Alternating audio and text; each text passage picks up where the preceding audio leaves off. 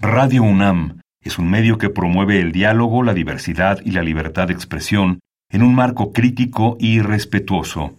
Los comentarios expresados a lo largo de su programación reflejan la opinión de quien los emite, mas no de la radiodifusora. Radio UNAM presenta Al compás de la letra. Al compás de la letra. Un programa conducido por María Ángeles Comezaña.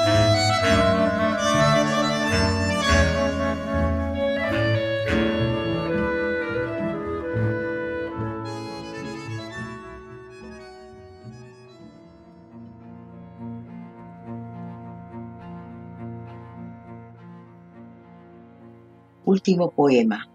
Nadie sabe de mis cosas, cómo se va la luz del mundo y la promesa. Nadie sabe de mis cosas, cómo levanto mis altares, cómo los derrumbo luego. Ni tú sospechas cuántas veces este cuerpo me abandona. Hasta mi sombra se va, me pesa el alma, me ajustan los zapatos, ni la poesía me salva.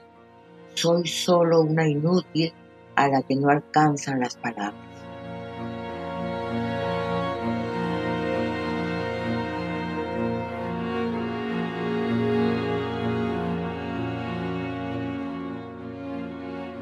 Muy buenas tardes, queridísimos amigos ya llegó el compás de la letra, ya estamos nuevamente eh, amparados por la palabra poética, por una invitada de lujo que tenemos la tarde de hoy. Estoy como siempre feliz de tener esta ventana, de poder abrir a todos los radioescuchas este universo magnífico de la poesía. Y bueno, agradezco muchísimo a nuestra invitada de hoy, esta espléndida voz, esta espléndida poeta que, acaba de leernos un bellísimo poema, un poema que nos evoca, en fin, que nos evoca vida cotidiana, nos habla de sus altares, nos habla de, de, del problema del cuerpo que la abandona, en fin, empezamos muy bien, abrimos esta puerta eh, muy, muy contentos y muy conmovidos con tu presencia, Marita Palominos. Además, peruana y estamos hablando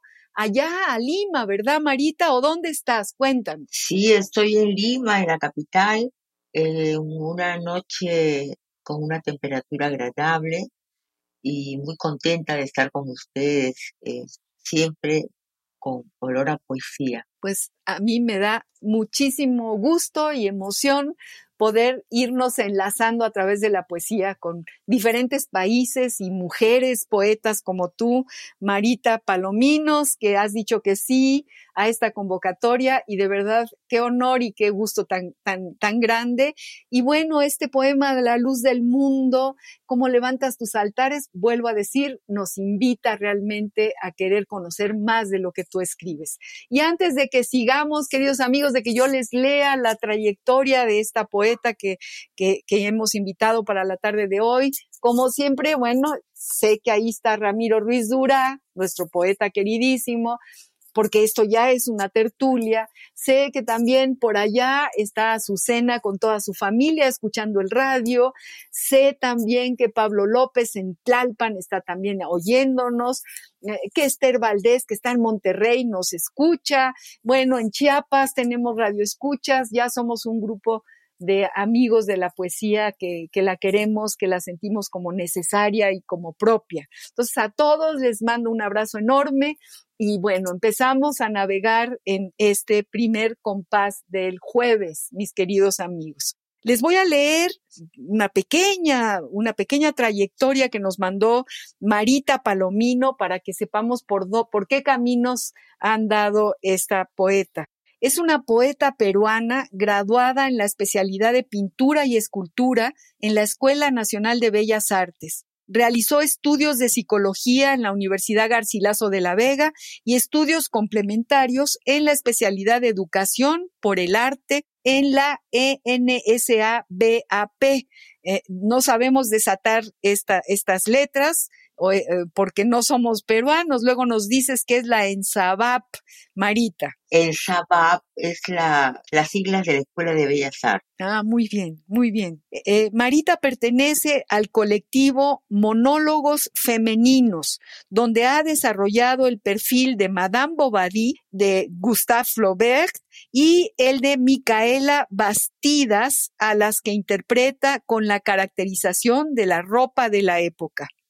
También es profesora de danzas de la costa, egresada del Centro Cultural del Magisterio en la especialidad de marinera norteña. Luego nos dices de qué se trata eh, eh, esta especialidad, Marita. Ha sido premiada en el concurso de poesía Escritura a nivel nacional y ha merecido también el tercer premio de poesía infantil convocado por el Instituto, supongo, Instituto CPNA. Instituto Cultural Peruano Norteamericano. Ha publicado libros como los de poesía intitulados Vida a Vida, Convicta y Confesa, poemario de Micaela Bastidas, Micaela de Pólvora y Esperanza, ha dirigido y participado en el libro de antología intitulado Los Trece Cuentos y otras publicaciones más. Es directora del colectivo artístico Artemisa, que desarrolla proyectos de pintura y escultura para las galerías de arte, a su vez, forma parte de la Comisión de Escritoras del PEN Club Internacional. Participa regularmente en congresos, coloquios y encuentros literarios a nivel nacional e internacional, como el que ha realizado en Ecuador de manera itinerante, difundiendo la poesía, con un grupo de escritores latinoamericanos que también lo hizo en México por el mismo fin. Actualmente, ya en prensa, su siguiente poemario de niños y está desarrollando dos proyectos de poemarios más. Pues muy bienvenida, Marita Palomino, María de los Ángeles, eres mi tocaya, pero se te conoce como poeta Marita Palomino. Primero que nada, vuelvo a decirte que muchas gracias por estar con nosotros y, y bueno, e, eres muy, muy bienvenida, Marita. El agradecimiento es mío. El poema que he leído este, forma parte de este libro que se llama Vida Ávida, que está inspirado en el personaje Emma Bovary de Madame eh, de, de de Madame Bovary es la obra de él, entonces yo saqué al personaje para hacerlo, hacer un monólogo de, este personaje tan rico, tan humano, esta mujer este, tan, tan especial. Y al buscar información para crear mi personaje, este, fue saliendo también al mismo tiempo el, el tema para hacer este poemario, ¿no? Donde la voz poética transita en los personajes de la novela. Es, habla Emma, hablan sus amantes, el esposo Charles, habla ella misma frente al espejo y hace hablar hasta el espejo, pues, porque hace un diálogo con el espejo. Entonces es parte del, parte de, de, este libro que, que dice mucho de la condición humana, de esta insatisfacción de la vida, de la vida diaria que a veces no nos da lo que queremos y algunas personas quieren siempre más, ¿no? Este, no consiguen calmar sus ansiedades, eh, calmar sus deseos de éxito y se enfrentan contra la vida diaria, ¿no? Y para algunas personas quizás es más fácil, para otras más complicado. En el caso de Emma Bovary, la llevó hasta el suicidio, ¿no? Eh, entonces, es lo que yo he recreado en este poemario del que eh, comencé eh, a, leer. ¿no? ¿Y este poemario es monólogos femeninos, Marita? No, no, no. Monólogos femeninos es un texto de más o menos 10 minutos en el que ponemos, en ese tiempo, cuando comenzó el proyecto, éramos personajes, mujeres todas, pero personajes uh, literarios, personajes de la vida real, personajes mitológicos. Por eso yo escogí este personaje irreal, irreal porque es un personaje literario, pero con todas las características de, de una persona humana completamente, ¿no? Por eso lo hace tan, tan especial, ¿no? Porque se la puede como criticar, se la puede amar, pero no, no pasa de, no pasa por, por la indiferencia, el sentimiento que ella tiene, ¿no? La vida como la lleva.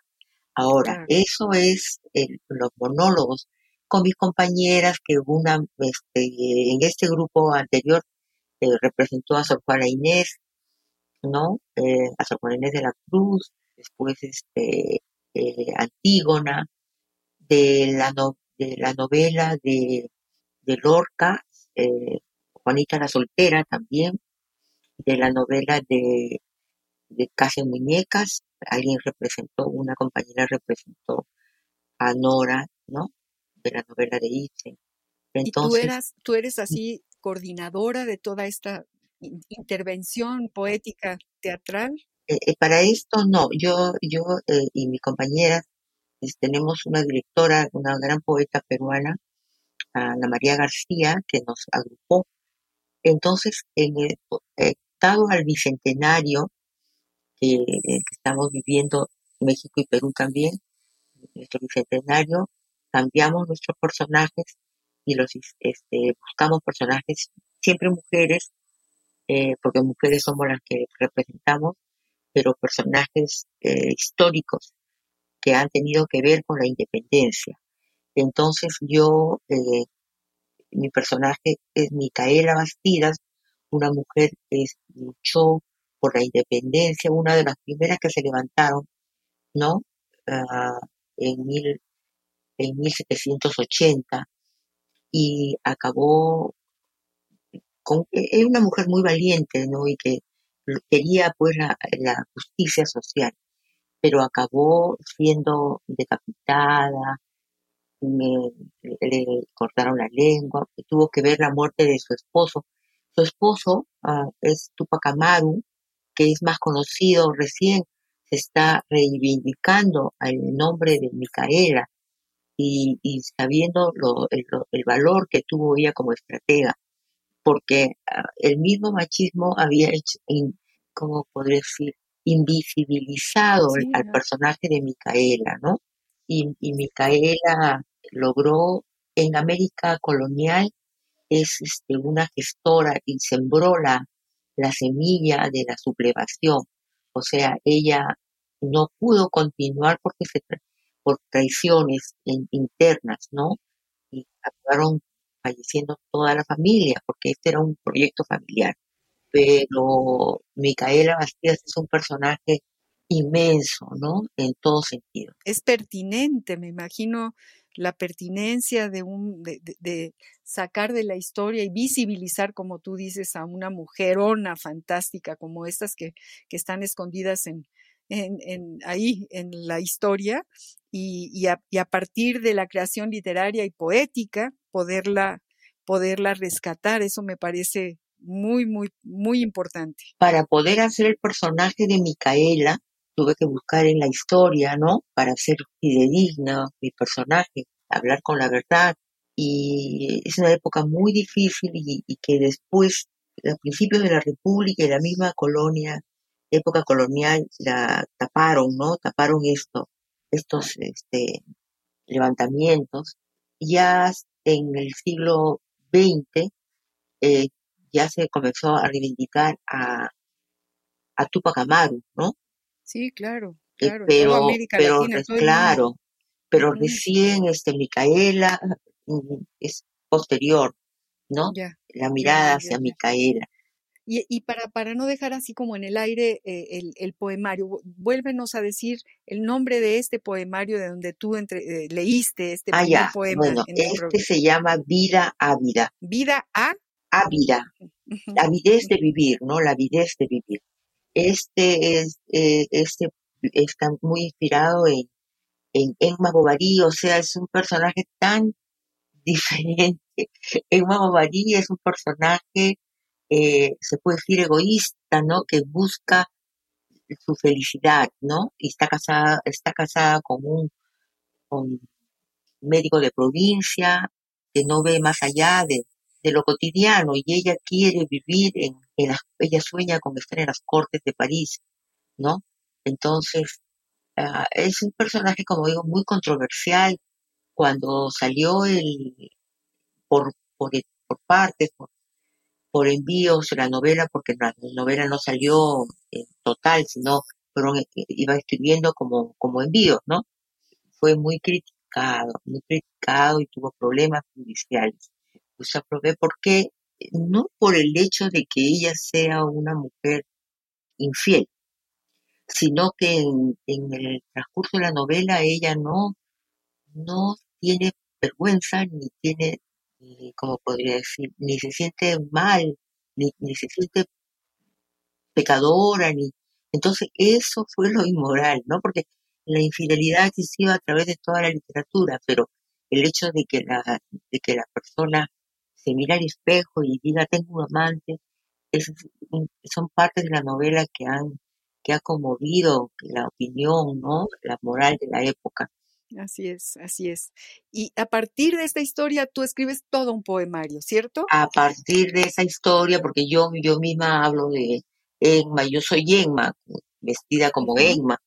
Y, eso lo hice y me gustó, lo hice en Costa Rica también. Yo ahorita, fíjate qué, qué casualidad que menciones a Costa Rica, me estoy acordando por lo que nos estás contando de una poeta costarricense, muy querida de, todos nosotros, estuvo aquí en el programa, María Bonilla, que hace cosas muy espectaculares en ese sentido también, retoma épocas, las rehace, incluso ella ah, manualmente eh, borda, eh, pinta las invitaciones, en fin, y, y, no sé, y, y, justamente este, esta narrativa que tú nos estás ahora comentando, la, la, la genera para promover la poesía la ponen en, escena, digamos. Claro, eso, eso hice, porque yo a la hora de presentar un personaje, no, no solamente puedo eh, pegarme a lo histórico, tengo que ponerle poesía a mi monólogo, ¿no? Que tenga belleza y capturar la atención del público.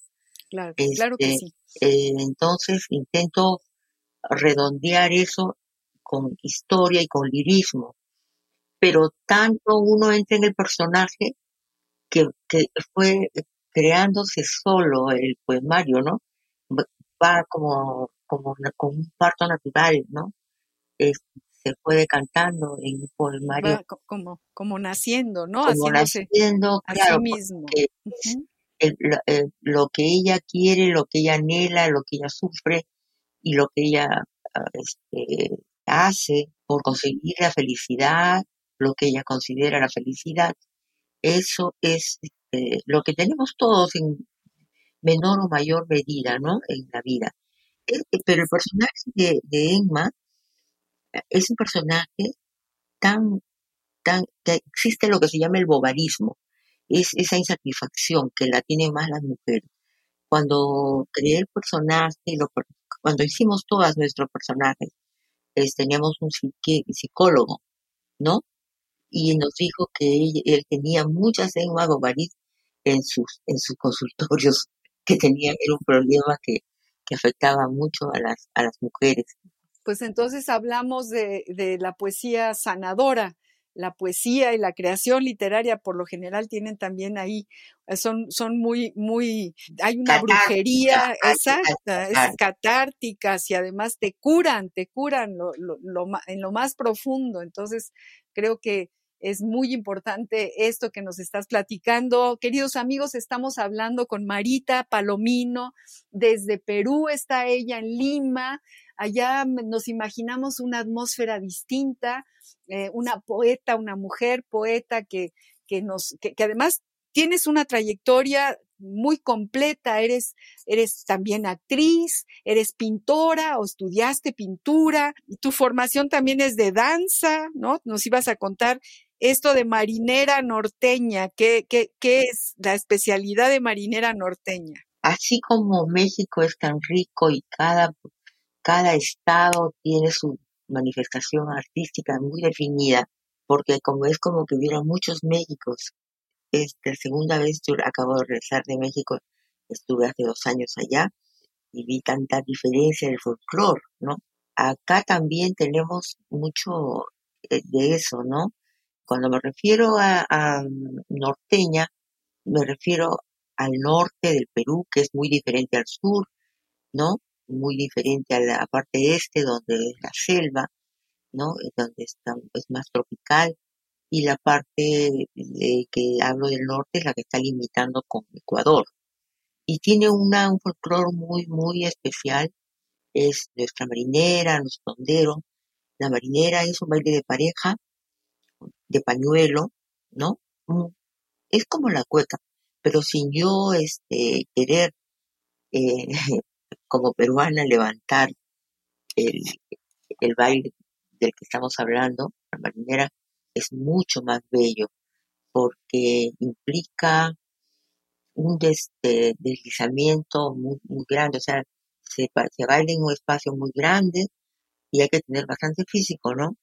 Y es un enamoramiento, es, es como una historia de un amor que culmina con...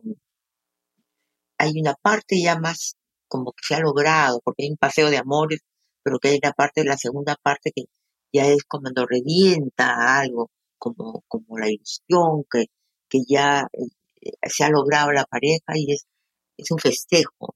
Qué maravilla, qué, qué historia, qué historia de la danza, qué maravilla, Marita. Pero lo, que, lo último que quiero contar de la marinera es que la marinera es un baile popular, eh, pero se ha, se ha enriquecido, se ha sofisticado, se ha embellecido para ser vendida también al extranjero porque es bellísima, ¿no?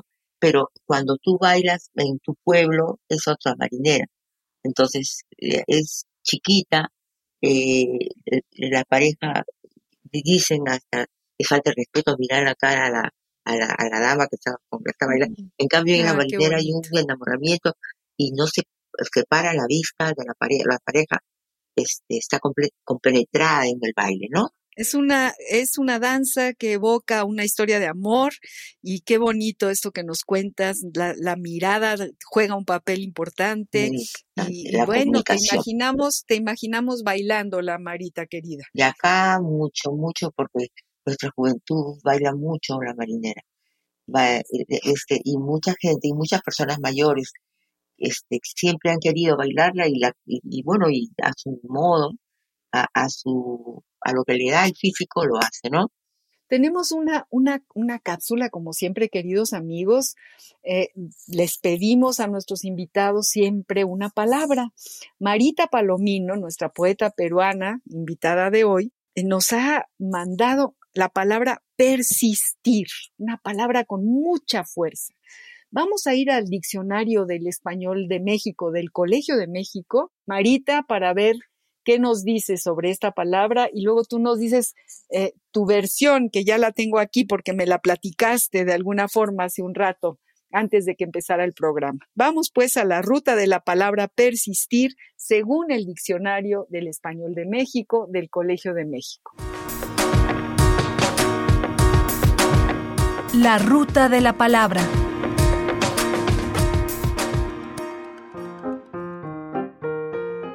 Persistir. Verbo intransitivo. Se conjuga como subir. Mantener su efecto o conservarse algo aun cuando su acción o su momento ya han desaparecido. Termina la tormenta, amaina la lluvia, persisten unas gotas. La sociedad burguesa que brotó bajo el porfiriato no solo ha persistido, sino que se ha cimentado como clase de ideas modernas mantener su esfuerzo a pesar de que ya no se requiere, o su pretensión, aunque no se acepte. Echeverría subrayó que México persiste en seguir una política exterior independiente. Es alentador que sus programas hayan continuado y que persista el deseo de incursionar por el espacio.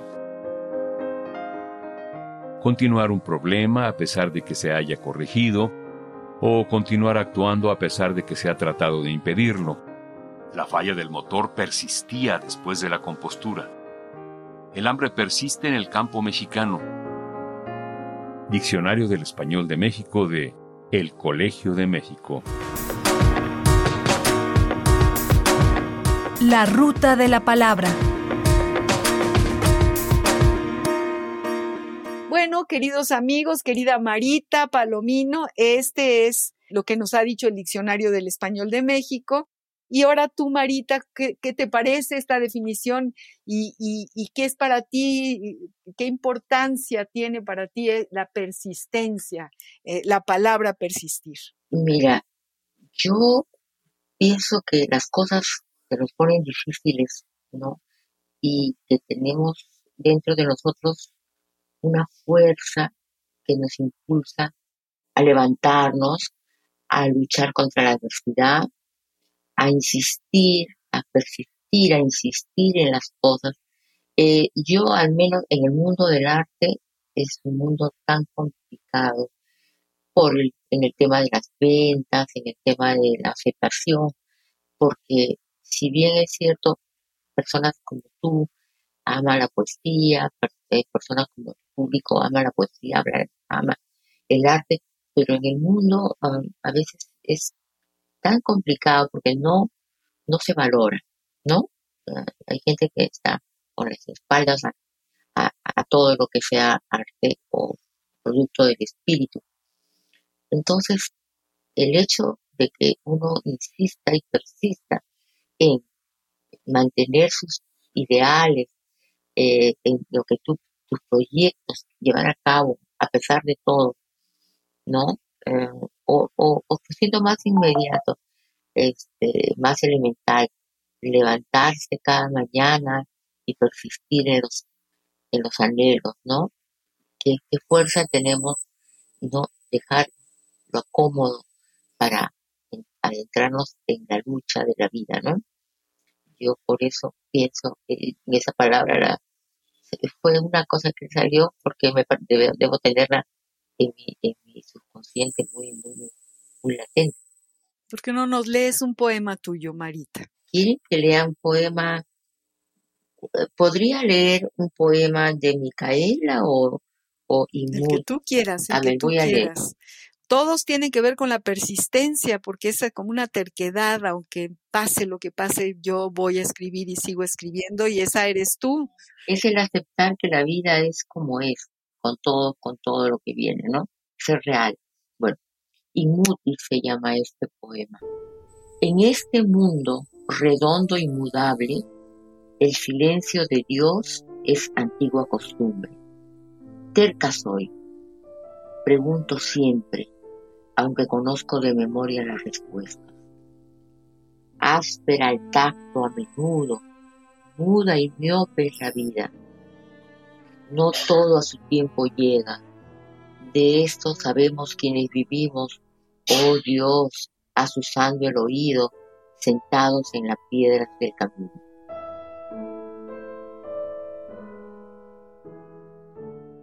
Creo que tiene que ver con la palabra persistencia. Sí, terca, eres terca. Sí, sí, saber las cosas como no hay ilusión, o sea, eh, yo eh, tengo una poeta que es para mí una referencia, se llama Blanca Varela, algo así como este, castellanos allá, una poeta. ella, este, me gustaba de ella y me gusta de ella es su visión cruda de las cosas, ¿no? Pero no de queja ni de llanto, sino de que así son las cosas. Así es, así es. Cuéntanos un poco, Marita, ¿cómo, cómo empezaste a escribir? Siempre nos gusta, coleccionamos eh, inicios. ¿Cuál fue el rito de iniciación? ¿Cuál fue el primer impulso que, con el que tú ah, tomaste un lápiz o una pluma y, te pusiste a escribir poesía? ¿Desde cuándo? ¿Desde niña? ¿Desde adolescente? Cuéntanos algo de, esta, de este camino. Yo, yo creo que comencé con el papel y el lápiz porque si no pintaba o, dibujaba, porque yo al principio dibujaba mucho, eh, más que pintar, comencé desde niñita a dibujar, este, y todo, todos los papeles dibujaba, dibujaba por todos lados, eh, y este, escribir, ¿no? Creo que desde que niña, y sobre todo desde que estás en el colegio y descubres alguna profesora de literatura que tiene facilidad para eso y y siempre te piden que hagas una composición para el Día de la Patria, el Día de la Madre. Y así este, comencé a jugar con las palabras ¿no? Eh, porque yo considero que jugar con las palabras sí, sí es hacer poesía, pero la poesía debe trascender, ¿no? Y, y mi intento es que mi poesía tenga más trascendencia, está bastante ligada, que debe estar bastante ligada a lo filosófico, ¿no? Porque no se trata de juntar palabras bonitas, eh, sino que digan algo, que haya algo más allá, que te haga pensar. Y la poesía empieza con uno cuando uno quiere expresarse, ¿no? El arte en realidad es un lenguaje, es un lenguaje que muchos, eh, como en mi caso, necesitamos decir, hay una necesidad de decir, de expresarse, de cualquier manera, bailando, o escribiendo, pintando, ¿no?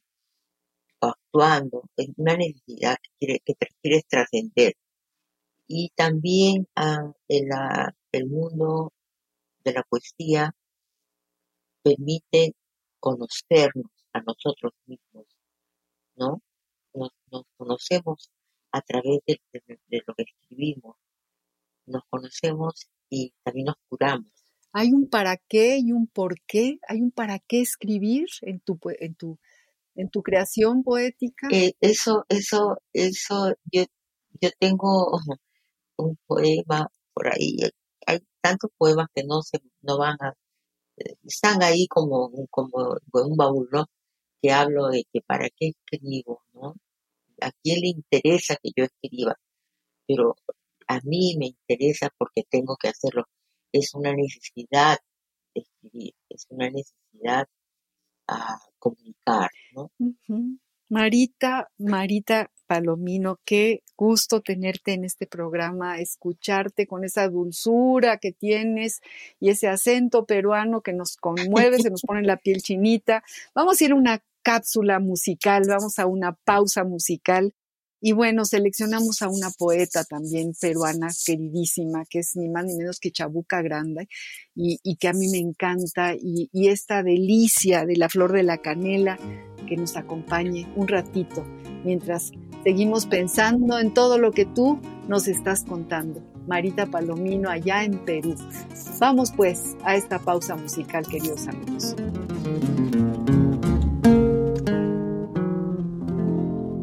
Déjame que te cuente limeño, déjame que te diga la gloria del ensueño que evoca la memoria del viejo puente del río y la alameda.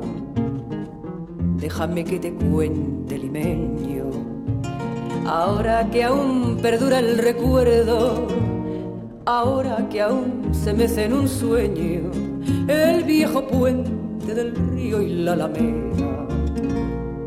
Jazmines en el pelo y rosas en la cara airosa caminaba, la flor de la canela derramaba lisura y a su paso dejaba aromas de mistura que en el pecho llevaba. Del puente a la alameda, menudo piel la lleva por la vereda que se estremece al ritmo de sus caderas. Recogía la risa de la brisa del río, al viento la lanzaba del puente a la alameda Déjame que te cuente, limeño, ay, deja que te diga, moreno, mi sentimiento. A ver si así despiertas del sueño, del sueño que entretiene, moreno, tu pensamiento. Aspiraste la lisura que da la flor de canela, adórnala con jazmines, matizando su hermosura Alfombra de nuevo el puente y engalana la alameda que el río acompañará. Tus pasos por la vereda.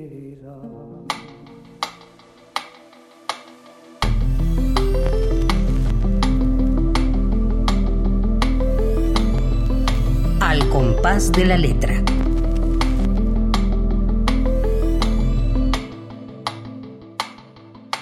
Marita Palomino es nuestra invitada de hoy.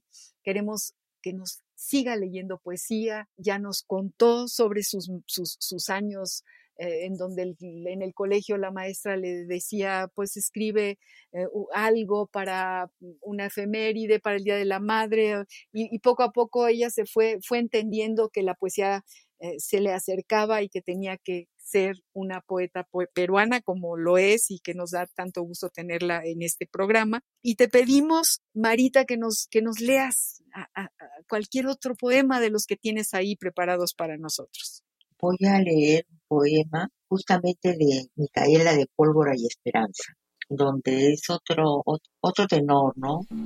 El mundo es horizonte y se curva Tú sigues amando la tempestad de sus cabellos.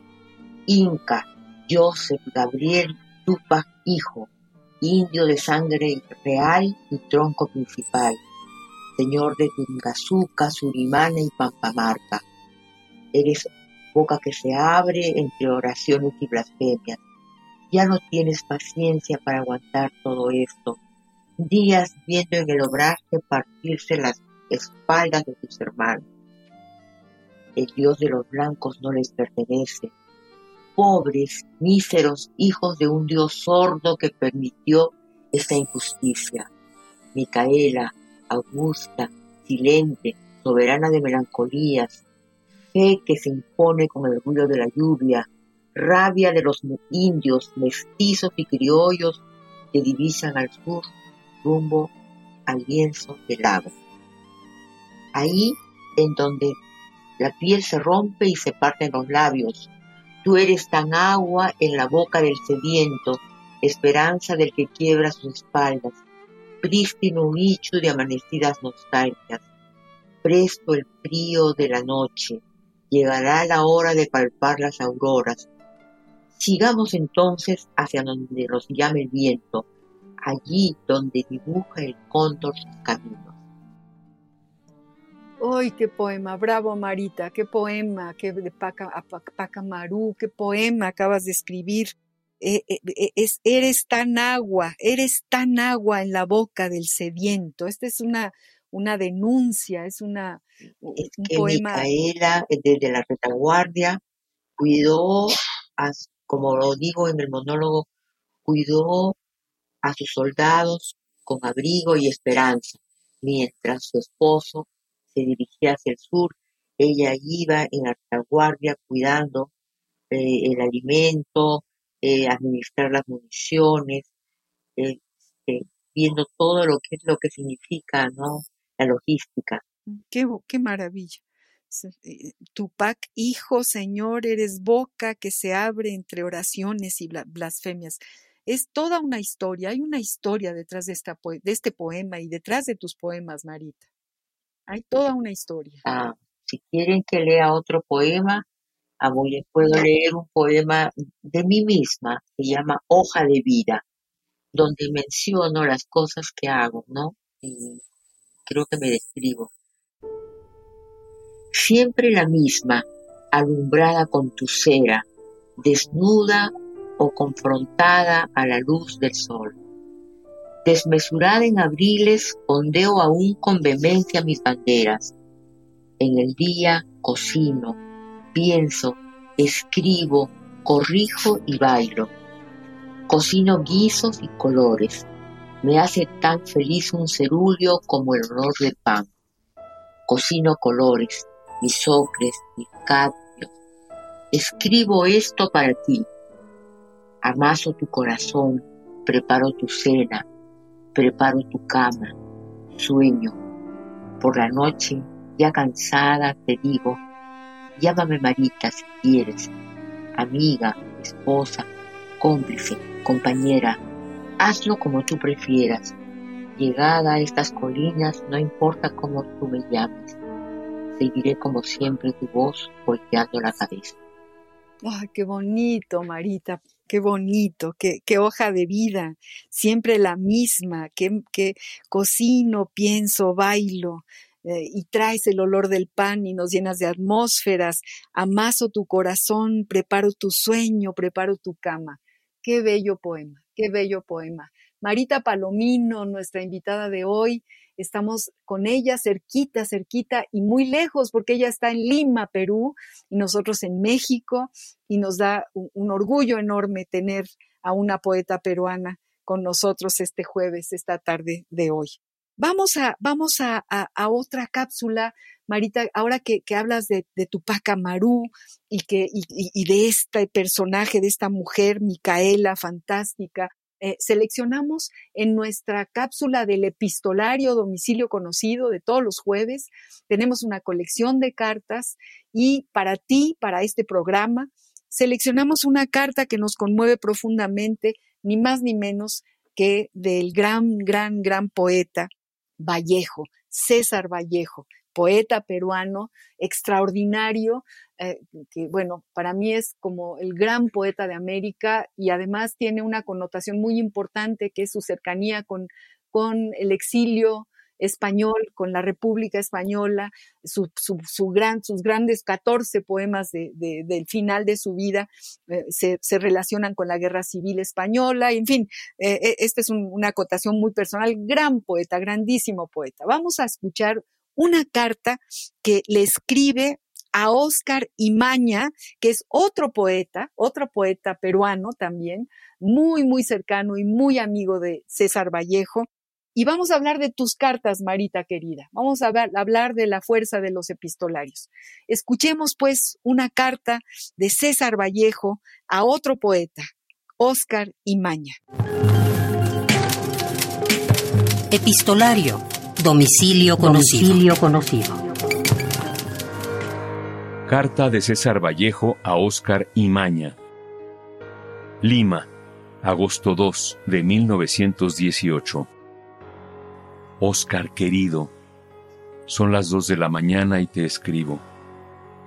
¿Sabrás cómo estoy en este momento?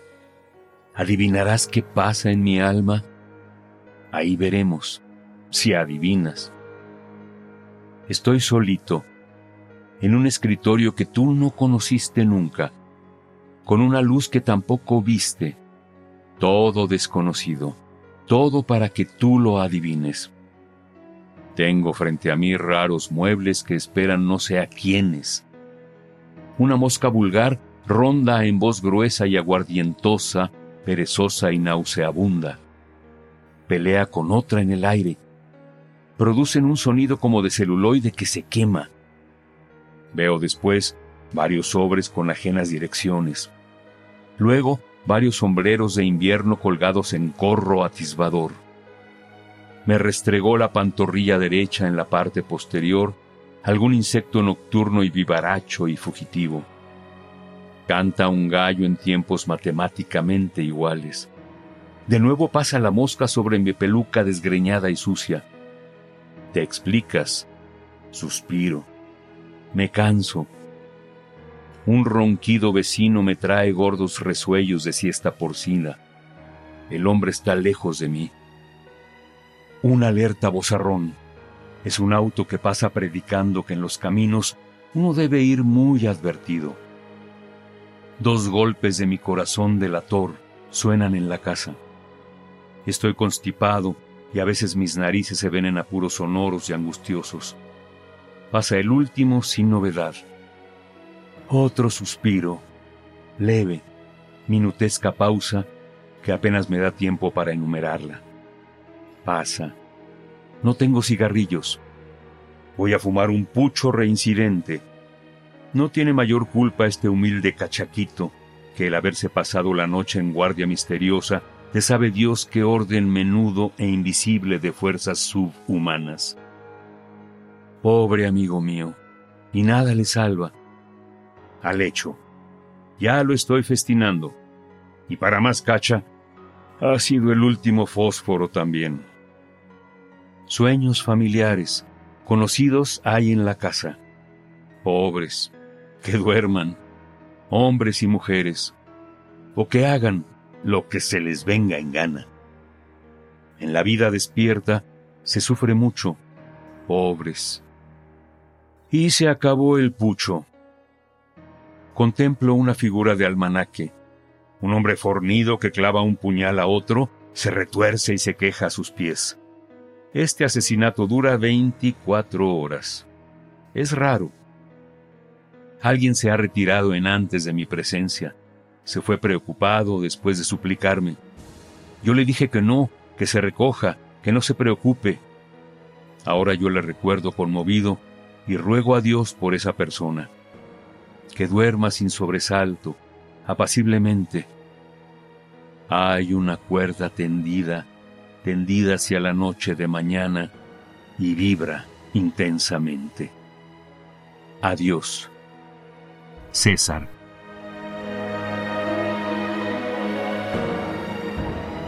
Voz Juan Stack.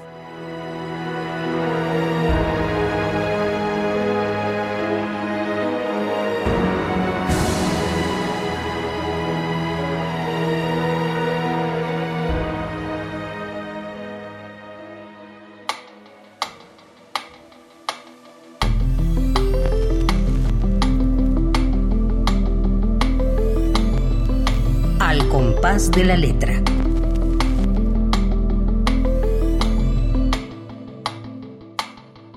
¿Qué tal esta carta de César Vallejo? Es un poema esa carta. ¿Qué tal esta carta? Marita Esa Palomino, carta es- cuéntanos. Es un poema porque lo más cotidiano, ¿no? Él lo eleva a, a un sentimiento que transmite tanto, eh, es lleno de metáforas que se hacen sin, sin intención, solamente por, lo, por esa capacidad poética que él tiene, ¿no? Este, él ha sufrido tanto en Lima antes de irse, bueno, ha sufrido siempre, pero este, él ha tenido amigos que lo han querido mucho, que lo han apoyado mucho para poder viajar a París. Él estuvo preso acá en, en Quillo, en el norte de Perú, por una, eh, se podría decir, una arbitrariedad. Estuvo preso y sufrió muchísimo. Y su poesía tiene muchas partes. Eh, las primeras partes habla de su familia, creo que es lo que uno conoce más, lo- el mundo más íntimo, ¿no? De su madre, habla de su madre. Cuando viene a Lima, eh, extraña a sus hermanos, que eran muchos hermanos. Después él estudia medicina un año y su poesía se llena de neologismos, este, usando palabras que, solamente él las puede poner en un poema y que tengan belleza, ¿no?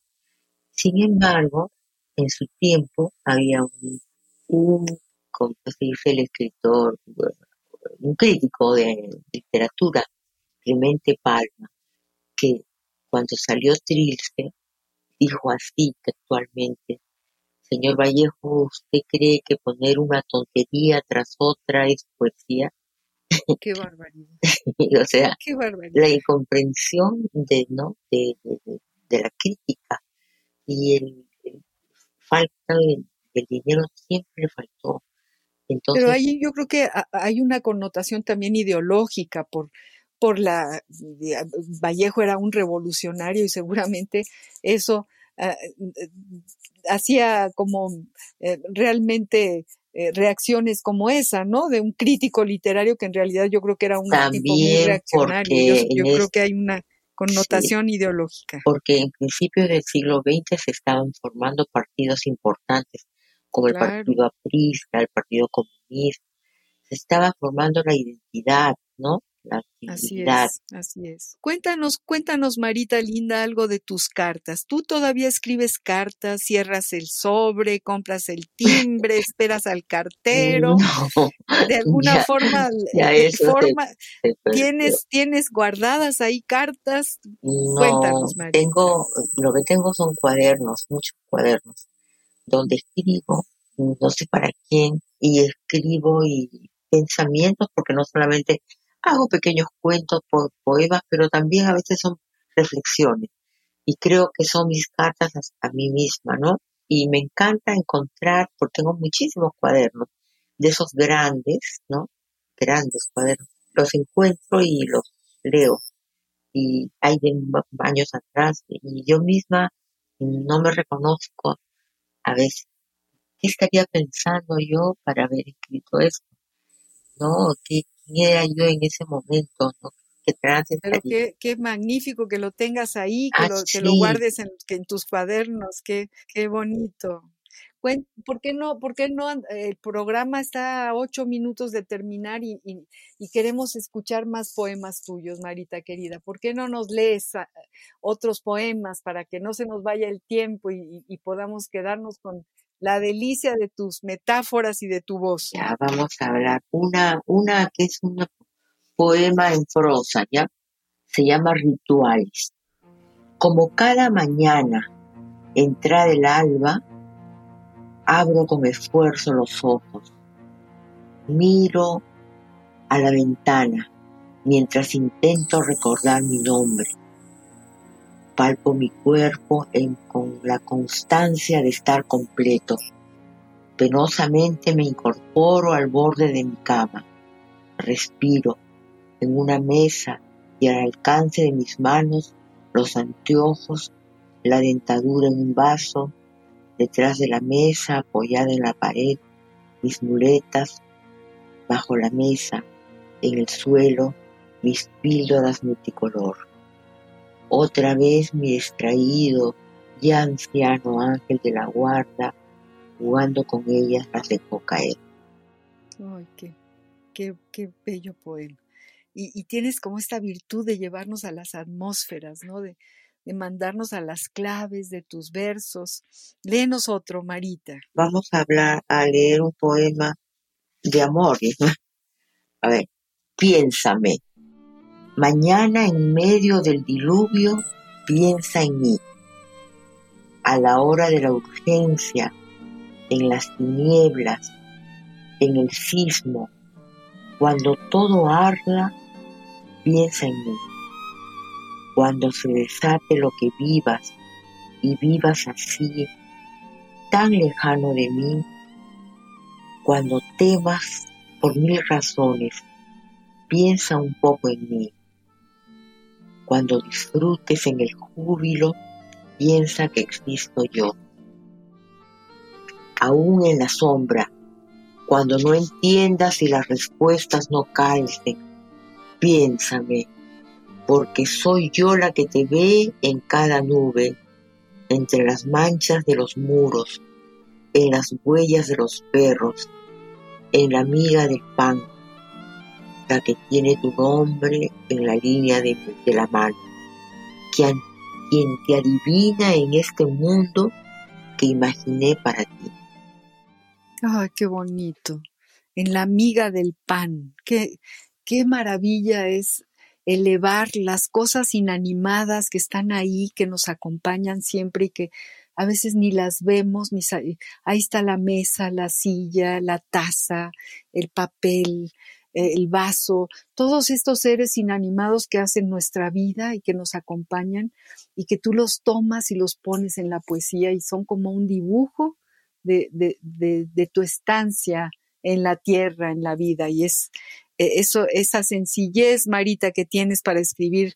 Cómo te felicito y cómo te agradezco que hayas aceptado estar con nosotros, Marita Palomino. Ah, gracias. Muchas gracias. Espero que volvamos a, a tenerte. Agradecemos mucho a Enma que nos puso en contacto contigo.